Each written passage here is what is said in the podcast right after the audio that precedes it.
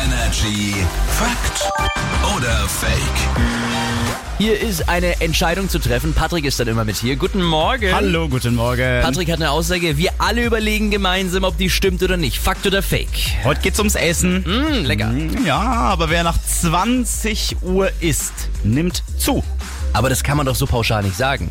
Stell dir mal vor, du hast immer äh, Spätschicht oder Nachtschicht. Aha. Ja, ich glaube, es kommt eher darauf an, wann du ins Bett gehst, wann dein Körper eigentlich zur Ruhe kommen soll. Und das hat dann mit der Verbrennung und so zu tun. Du meinst jetzt also quasi der Zeitraum zwischen Mahlzeit und äh, Äh, Schlafen. äh, gehen. schlafen gehen. Ja, so hätte ich das Ah. gesagt. Oder du schläfst da total beschissen, wenn du so spät ist. Ne? Aber ja, also ich sage auf jeden Fall, das ist fake, was du uns erzählst. Das ist eine Lüge.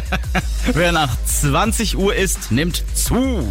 Fake. Jetzt bin ich gespannt. Du hast natürlich vollkommen äh, recht. Es ist völlig egal, wann man isst und angeblich auch was man natürlich isst.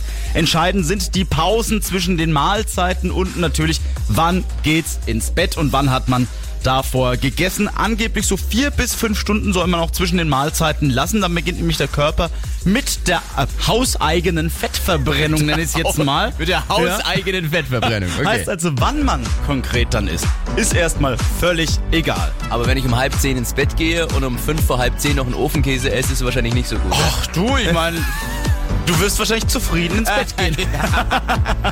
Energy ist hier. Schönen guten Morgen.